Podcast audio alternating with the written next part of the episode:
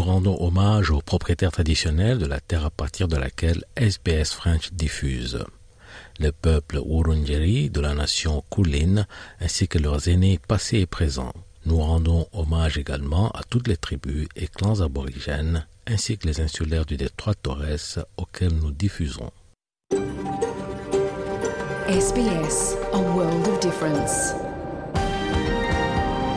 You're with SBS French on mobile, online and on radio. Vous êtes avec SBS French sur votre smartphone, en ligne et à la radio.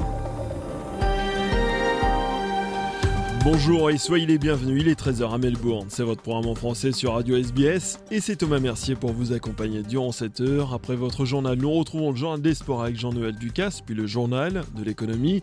Le 26 janvier est une date synonyme de tristesse et de douleur pour les peuples aborigènes. On en parle avec des experts, c'est avant 14h. Et Bertrand a reçu Emelda Davis, une résidente passionnée de Piermont qui entretient des liens étroits avec la communauté locale et notamment avec la communauté aborigène. Mais tout de suite, c'est votre journal.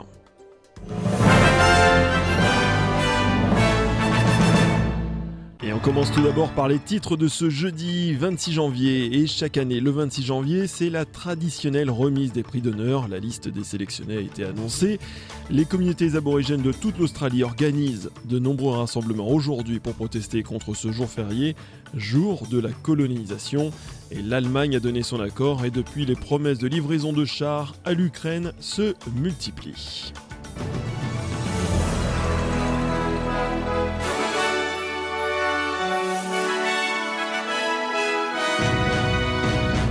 Chaque année, le 26 janvier, des Australiens reçoivent les honneurs pour leurs actions qui peuvent être culturelles ou au sein de la communauté. Cette année, c'est une Australienne qui a été sélectionnée, militante connue pour défendre l'image corporelle. Elle est écrivaine et conférencière. Taryn Brumfitt recevra le premier prix. Taryn Brumfitt a fondé le Body Image Movement et en 2016 a publié le documentaire Embrace qui examine l'image corporelle les médias sociaux et la façon dont les femmes se perçoivent. Elle a profité de l'occasion pour demander à l'Australie de se concentrer sur les questions importantes de notre époque. Australia, it is not our life's purpose to be at war with our body. Collectively, we are facing some of the most challenging environmental, humanitarian, and social issues of our time.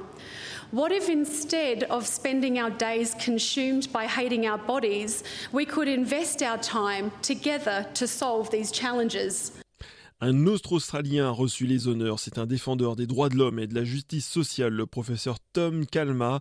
Sokero Hours à Malby a été également nommé, nommé jeune Australien de l'année, et enfin le prix du héros local a été décerné au fondateur de Turban for Australia, Amar Singh. Le Premier ministre Anthony Albanese a salué le caractère inspirant des nominés. Global stars and local heroes, young Australians and those rich in years, people of all backgrounds and from every part of our continent. A diverse group united by a common quality. They inspire us. Les communautés aborigènes de toute l'Australie organisent de nombreux rassemblements aujourd'hui pour protester contre ce jour férié, jour de la colonisation. Les voix sont de plus en plus nombreuses à demander à ce que la date du 26 janvier soit modifiée. Ce jour férié controversé est célébré chaque année le 26 janvier en Australie depuis 1994.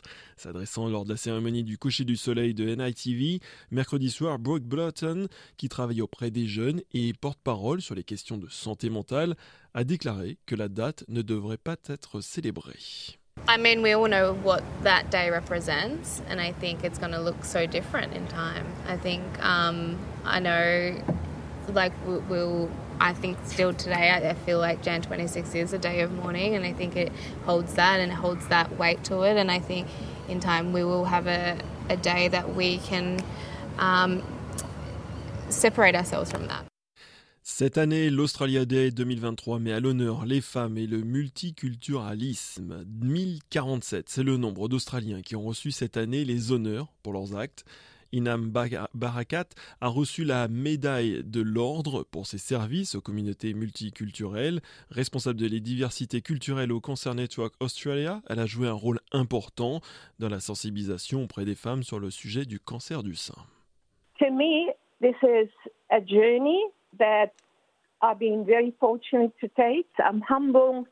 I love my country, Australia, and I'll do anything to ensure people are empowered, social justice, and humanity, because I like my country to be a role model for the world.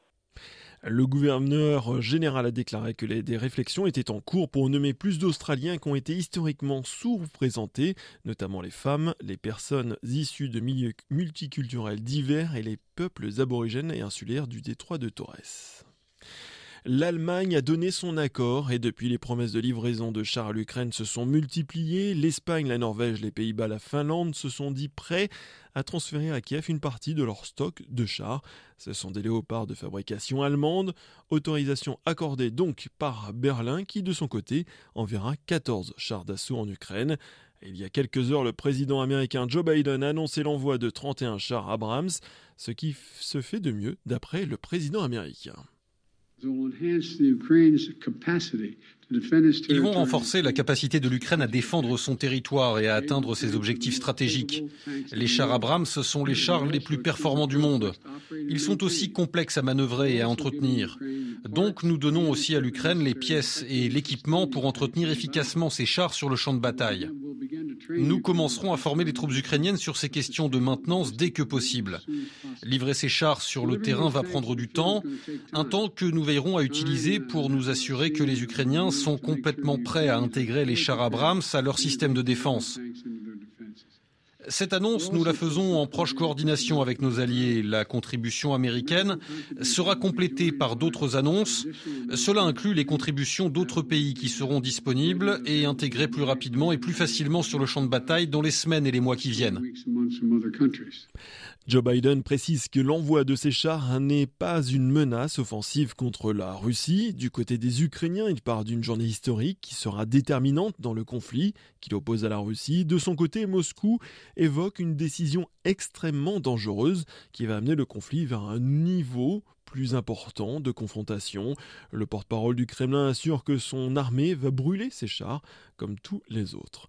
Quelques instants après l'annonce de l'envoi de ces chars, l'armée ukrainienne a affirmé que les combats se sont intensifiés dans la, dans la région de Donetsk, plus particulièrement autour de la ville de Bakhmut.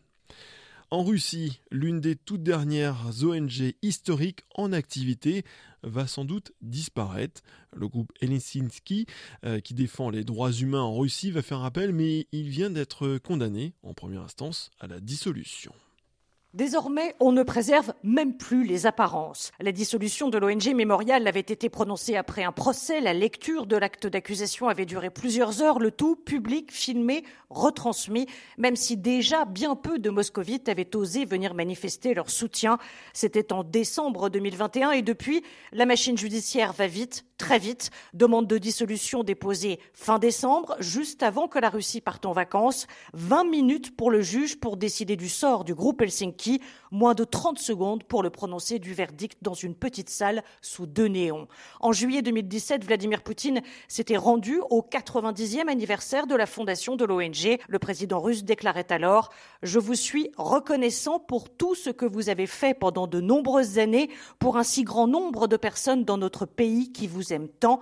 Vous vous occupez de la chose la plus importante, les gens. Anissa Jabri, Moscou, RFI on fait tout de suite le point sur la météo de ce jeudi 26 janvier. On commence par la ville de Perth. Soleil et 32 degrés qui sont prévus. À Adélaïde, légèrement nuageux pour un maximum de 28 degrés.